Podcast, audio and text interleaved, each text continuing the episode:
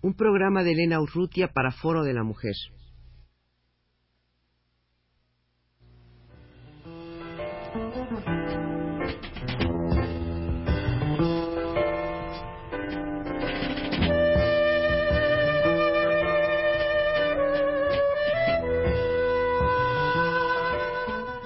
Foro de la Mujer.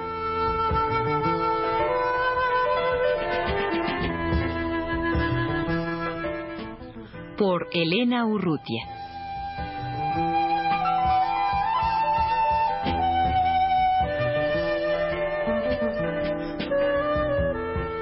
Primera parte de El feminismo.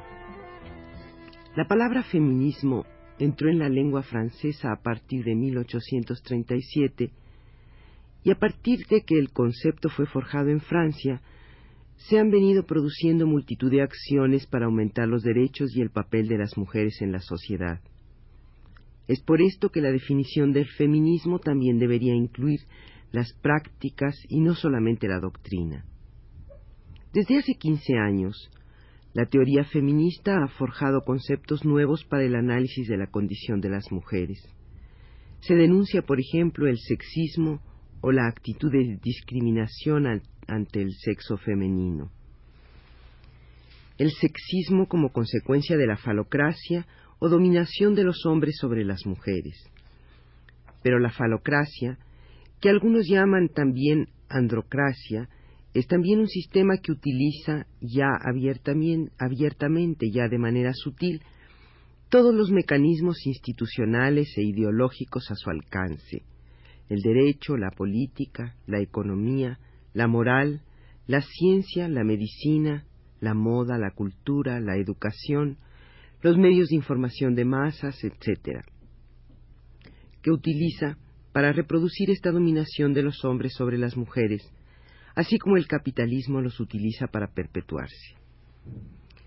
La autora del breviario del Fondo de Cultura Económica El Feminismo, André Michel, un libro que acaba de aparecer en este mismo año, André Michel emprende la tarea de estudiar la condición de las mujeres a través de las edades, pero inmediatamente señala la condición de las mujeres en el pasado es difícil de evaluar. La ciencia no es neutral, es tendenciosa. En un mundo en que el poder es masculino, la historia hasta hoy ha ocultado la de las mujeres cuando el historiador, el prehistoriador, el etnólogo o el sociólogo abordan la condición de las mujeres, la mayoría de las veces lo hacen de manera androcéntrica, proyectando su propio modelo de los papeles masculinos y femeninos sobre las sociedades pasadas o contemporáneas. Así, algún historiador ha declarado, paladinamente, que las sabinas quedaron tan contentas de ser raptadas que ya no quisieron volver a sus casas. Leyenda un tanto similar a la que consiste en decir hoy día que las mujeres encuentran placer al ser violadas.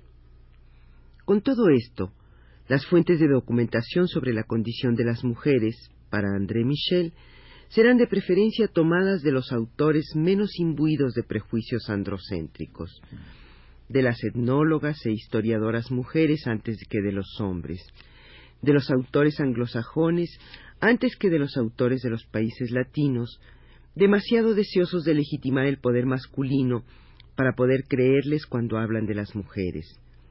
Pero esto no debe hacer olvidar que aún hay muchas que, hay, que aún hay muy pocas mujeres historiadoras o etnólogas y que han recibido la enseñanza sexista de sus profesores.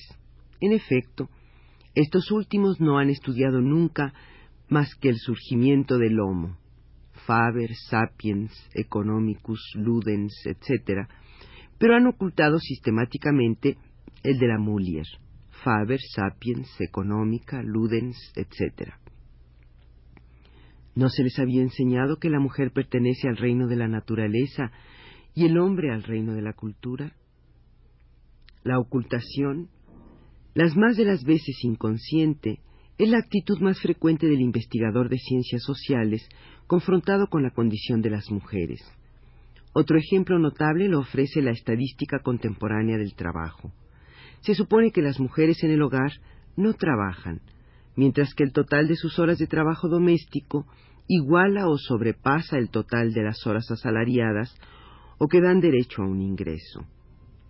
Si la ciencia económica contemporánea oculta hasta hoy día la producción doméstica de las mujeres, ¿qué dirá el historiador que, dentro de dos mil años, estudie la producción de las mujeres de hoy?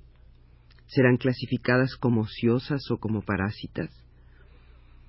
Es claro que aún no existe un enfoque histórico libre de androcentrismo, etnocentrismo, estatocentrismo, cronocentrismo, etc., y resulta por lo mismo alentador esta tentativa de cernir la condición de las mujeres a través de los siglos y sus esfuerzos por mejorar esta condición desde la prehistoria. La condición de las mujeres desde el Paleolítico hasta la Segunda Revolución Neolítica.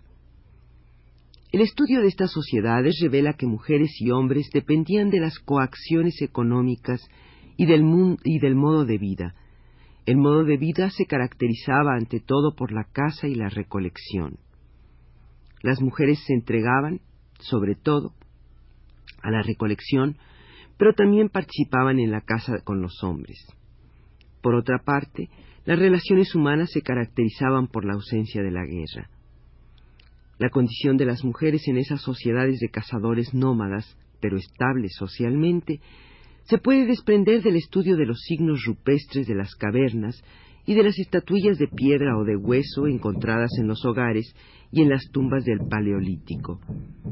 Es probable que, como la falta de higiene causara una fuerte, una fuerte mortalidad infantil y materna, se diera mayor importancia a las mujeres que a los hombres, pues su escasez les aseguraría un estatuto preponderante o en todo caso equivalente al de los hombres. Por otra parte, sin la propiedad privada y la acumulación, la división del trabajo no podía, por sí sola, aportar una base a la explotación de un sexo por el otro. Las mujeres eran muy apreciadas. Las únicas estatuillas encontradas en el curso de este larguísimo período han sido figurillas femeninas de piedra o de marfil, con atributos sexuales fuertemente marcados.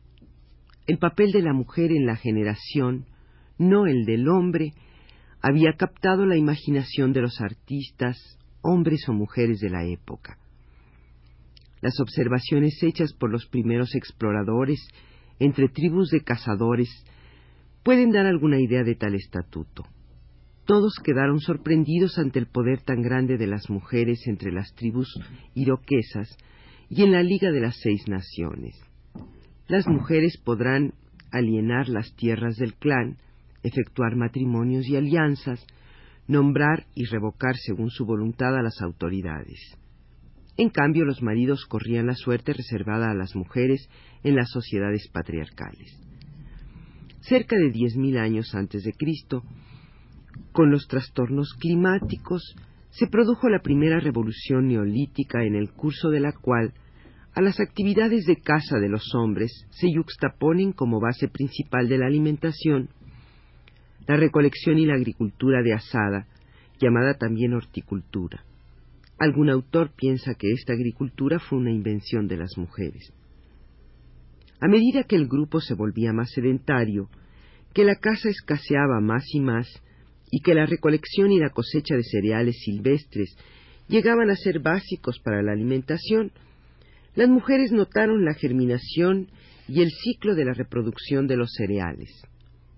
A esta invención vino a añadirse, señala la autora junto eh, con Elisa Boulding, la preponderancia cobrada por las mujeres en la invención de técnicas nuevas, fabricación de molinos de piedra mayores y más pesados para machacar el grano, confección de recipientes para la conservación de los granos, creación de las primeras obras de alfarería. Más tarde habrían de inventar el hilado y el tejido.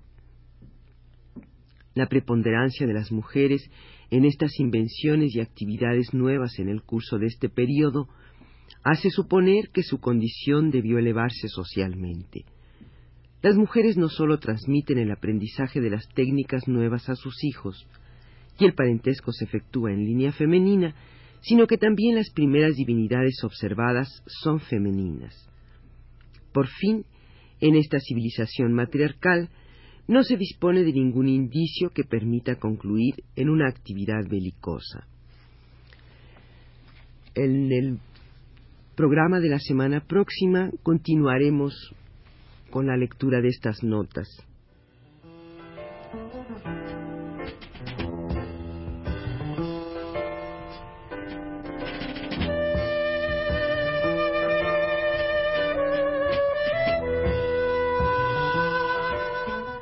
Foro de la Mujer.